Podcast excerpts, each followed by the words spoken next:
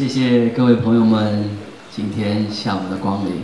小生张军在这里问候大家，感谢大家能够抽出时间来跟我们分享昆曲哈。我是这个五一八万人演唱会的制作人、主唱、昆曲小生演员张军。笑声有力。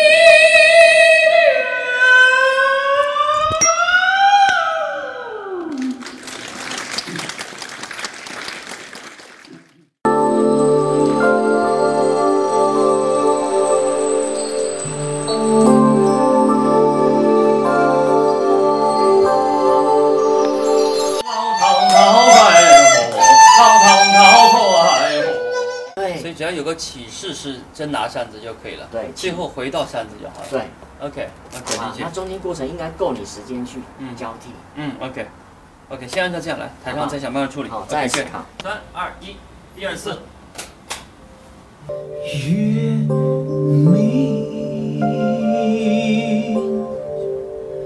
云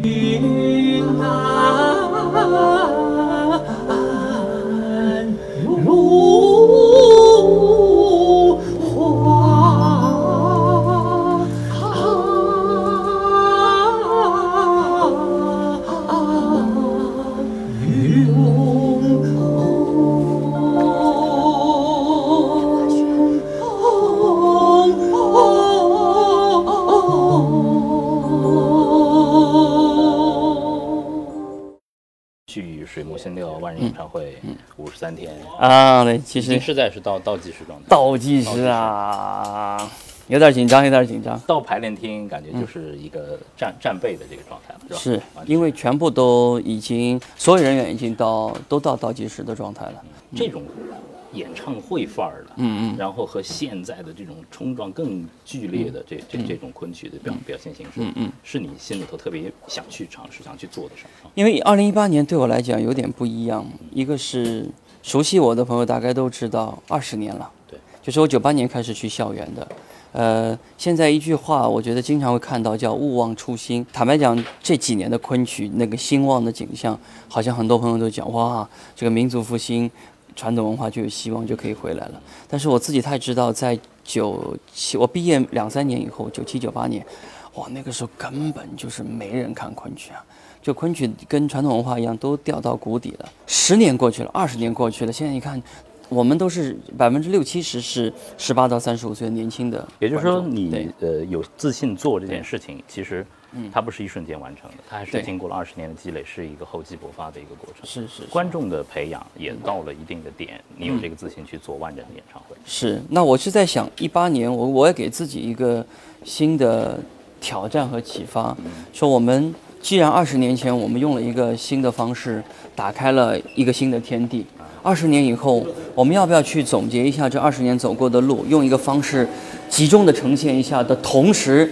我说，希望在场的这些二十年积累的朋友、观众们，我们能不能够说，陪我们收拾行囊，重新出发，重新出发。我希望是个重新出发。对，其实我记得好多好多年以前，其实你跟我说过一个事儿，就是你刚刚入行，其实有一段时间还想跑去唱歌，对吧？然后再再回来。那么现在，其实你是把音乐、流行音乐又和昆曲做了。一个融合，你说是不是？二十年之后，其实很多事情是在你身上是一个很奇妙的一个一个轮回或相遇哈。坦白讲，那是老师们还是会觉得啊，你们浪费这不浪费时间。然后呢，唱完歌跳完舞以后，凌晨两三点钟睡觉，第二天上班就要迟到，老被老师批评。但是我觉得那个阶段有一个很有意思的积累，就是说。你你在啊跟观众最亲密的接触当中，而且就发现，就是说传统文化会比较啊坚持自己的样貌，但是像在前沿的这种流行文化，他很很知道怎么去跟观众交流的。这个部分我觉得本质上来讲，给我们怎么面对观众有一些启发的。所以无论现在的这个水墨新调是一种新的音乐形式，可能里面蛮大一部分是跟这个流行结合，还是说整体在传播昆曲的过程当中。观众到底跟我们的关系是什么？剧场空间里面，我们应该给予观众什么？这个部分我觉得是有点启发的。所以回来是一个我觉得某种程度上来讲是一个相互刺激的一个过程。哎，水磨新调要面向更多的人去演的时候，呃，呈现方式上，在曲目安排上会有哪些变化？呃，一口气要唱三十个曲目，就是得要有一个很强的身体的能量。所以最近都在健身。啊，健身。呃，从星期一开始要两个教练对付我，除一个练耐力跟平均度，一个专攻力量。我觉得一个是真的，在他跟我平时在舞台上唱三个小时的大戏还是有所不同，因为聚焦不一样。另外，观众就是这个事事情很难想象，就是我也去为了这个演出去奔驰中心考察了几次，哇，真是到那一个呃观众的聚集度以后，他需要舞台的能量是一个几何级的一个一个递增，所以通过训练让自己更更更强大强壮一些。另外一个，其实他的表演节奏会非常的不一样，比如说一开始。我觉得昆曲的表演通常都是从幽静开始的，但是那个场合我就说服导演，我说上来先来二十分钟猛的，梆梆梆梆梆梆梆梆梆。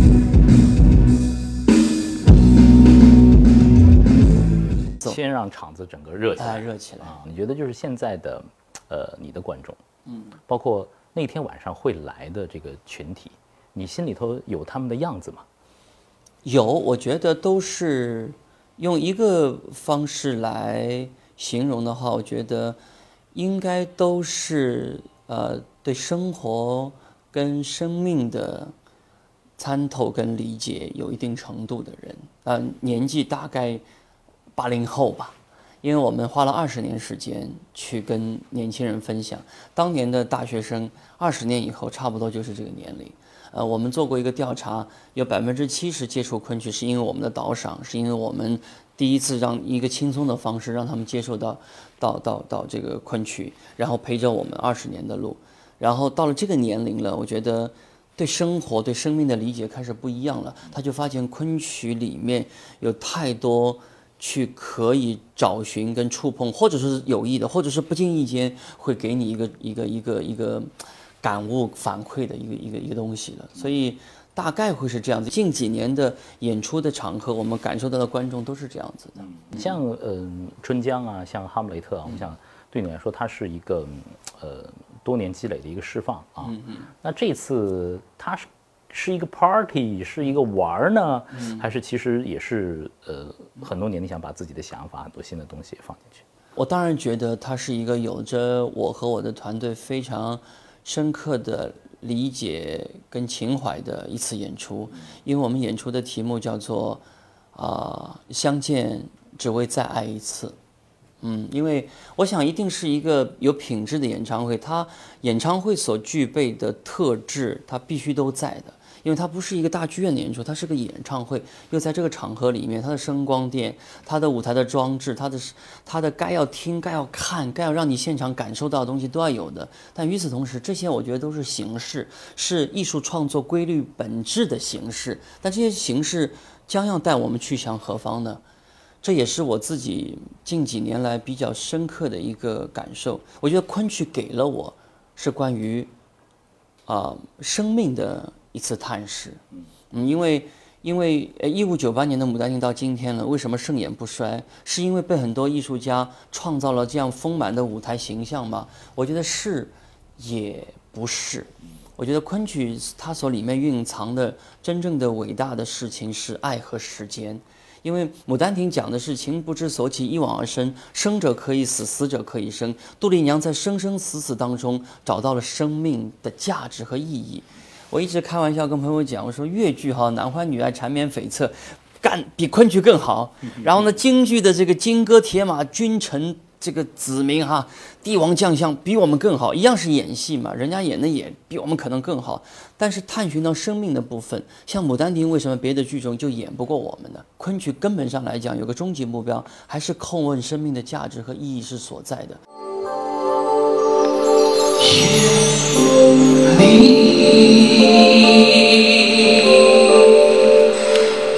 You.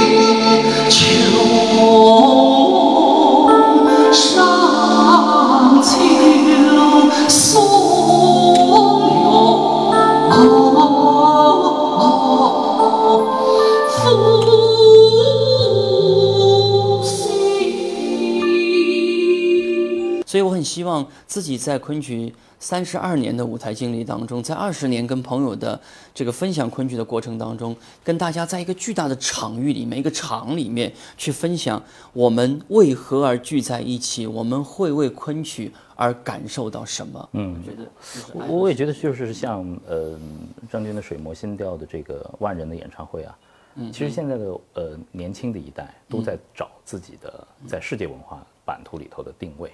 我们到底是东方的呢，还是西方的？其实我们好像现在的中国的年轻人，他变成了一个枢纽，变成了双方之间交融的一个结合点。是。是昆曲是最东方的哲学、美学，但是你的音乐里头是有 R&B 的。嗯，有 rock and roll、rock and roll 的对对有爵士的爵士都有，对 blues 对，这些都有，对。非常喜欢他这种 mix match 这种融合的风，就是既有东方的呃艺术，又有西方的时尚在里面。嗯，张军在做一些新的尝试，然后新的创作，然后是为了吸引更多的那个年轻人来加入这个昆曲的那个传承。对。我觉得是一个很好的呃努力的方向。昆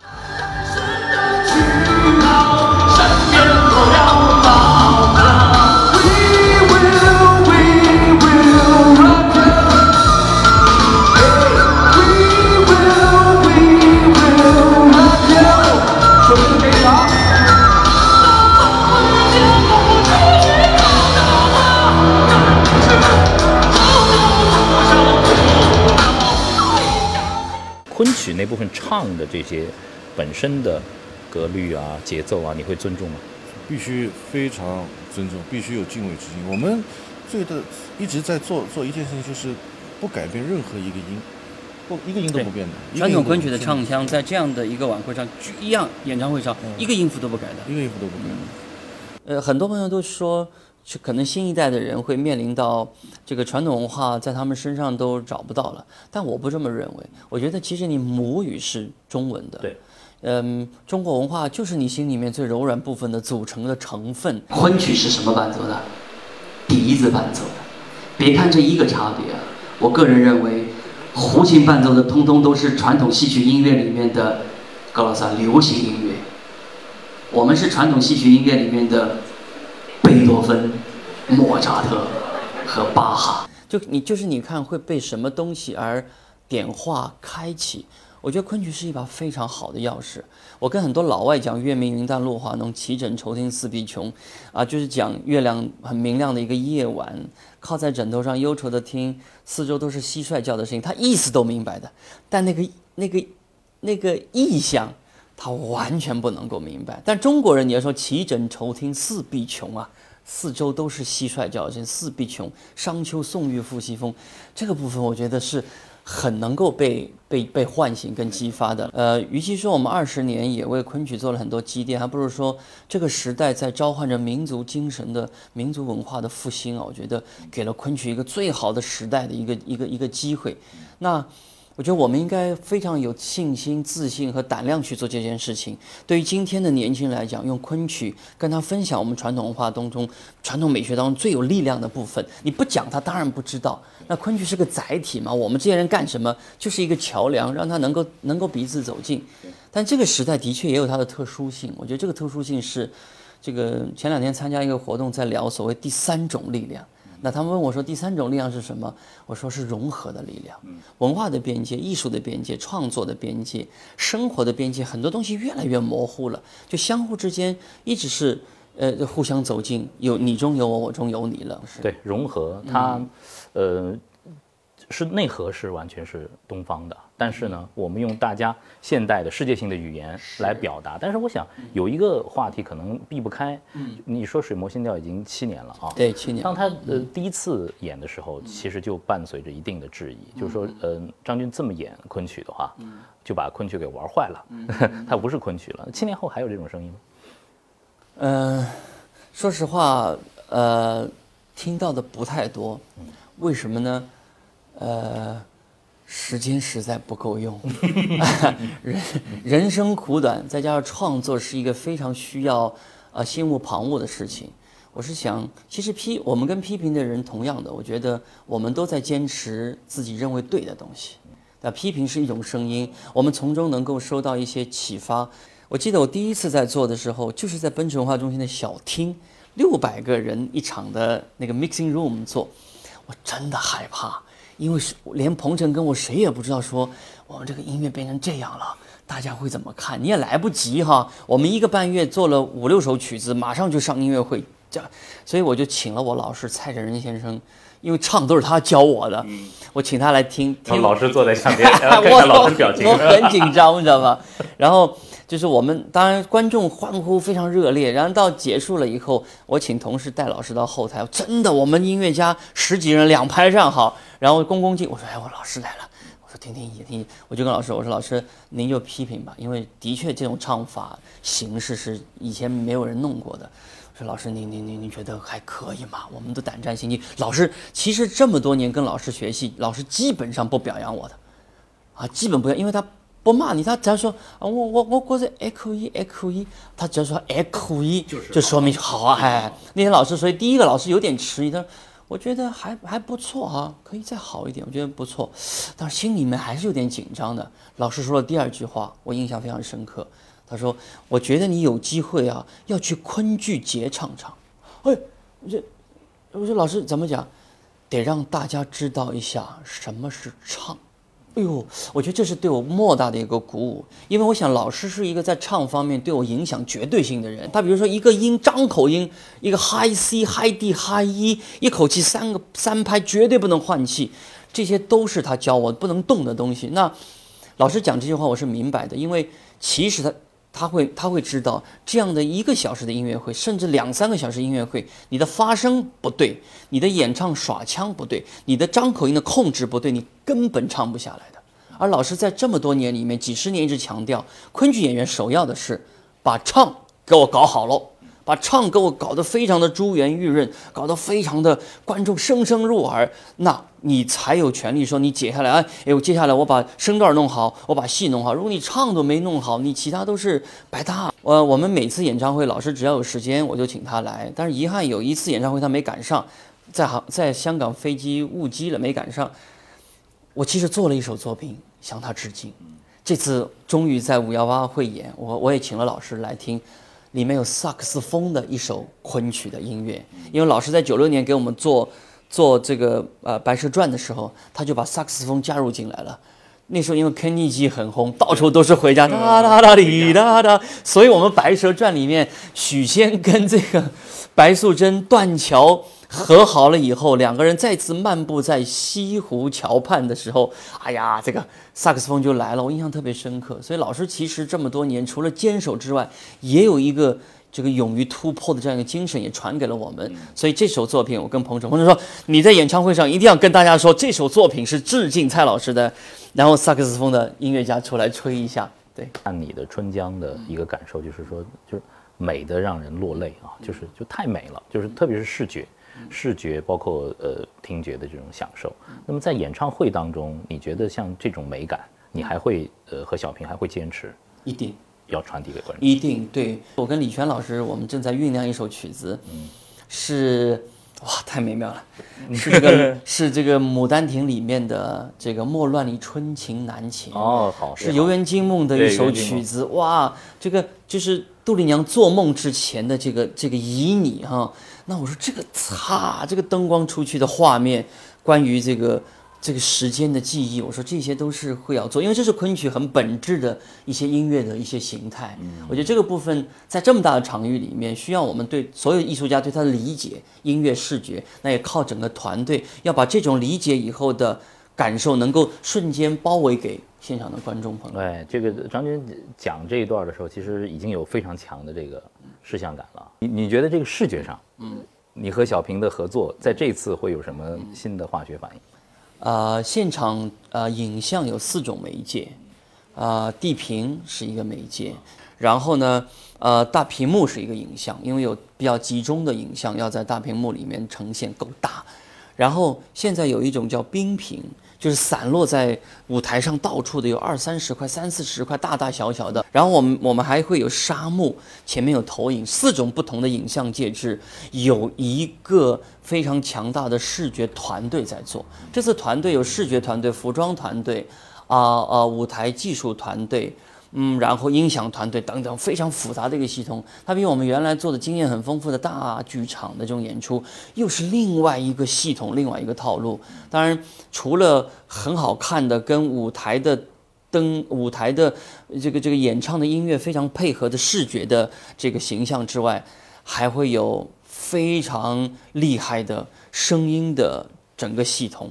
因为我们也很高兴，请到了这个金少刚老师。他无论是奥运会还是王菲演唱会，最近我去看了他操控的这个声音的这个林俊杰演唱会，那个声音太很澎湃，但是又很细腻，这是非常不容易做到的。另外呢，这次很多音乐家其实跟你合作，呃，彭程，我觉得是一直是合作。对，呃，你刚才说李泉，李泉啊，李泉这次在这个歌手里头，大家，哎呦，我觉得呃看到一个很多可能性的，是不同的李泉啊，这个有意思。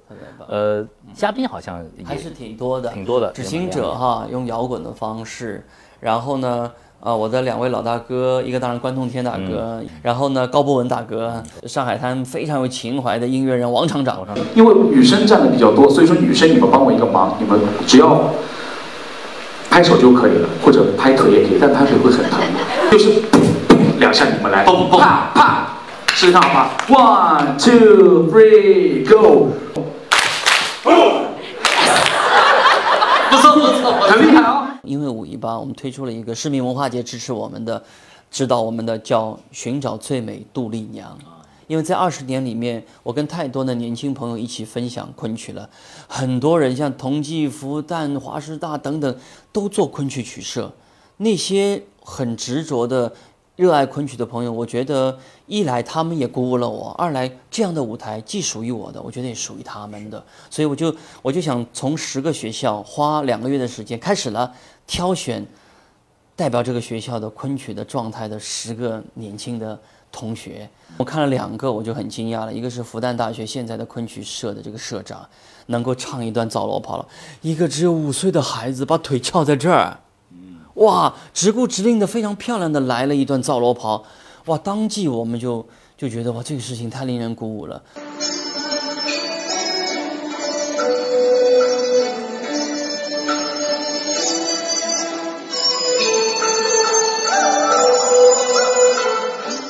这个舞台分享给他们的同时，也也也想告诉大家，昆曲走向未来的根本的这个力量不仅仅在我们，我们是个桥梁，我们是职业的，我们该干这个。那如果社会更多的参与进来，社会更多的能够接纳昆曲的话，未来二十年才是我们真正的走向未来的可能性。你想对你的要在五月十八号跟你见面的这些粉丝们说句什么话？呃，恳请大家可以五幺八的时候。来到这样的一个万人聚合的场域，呃，四百年了。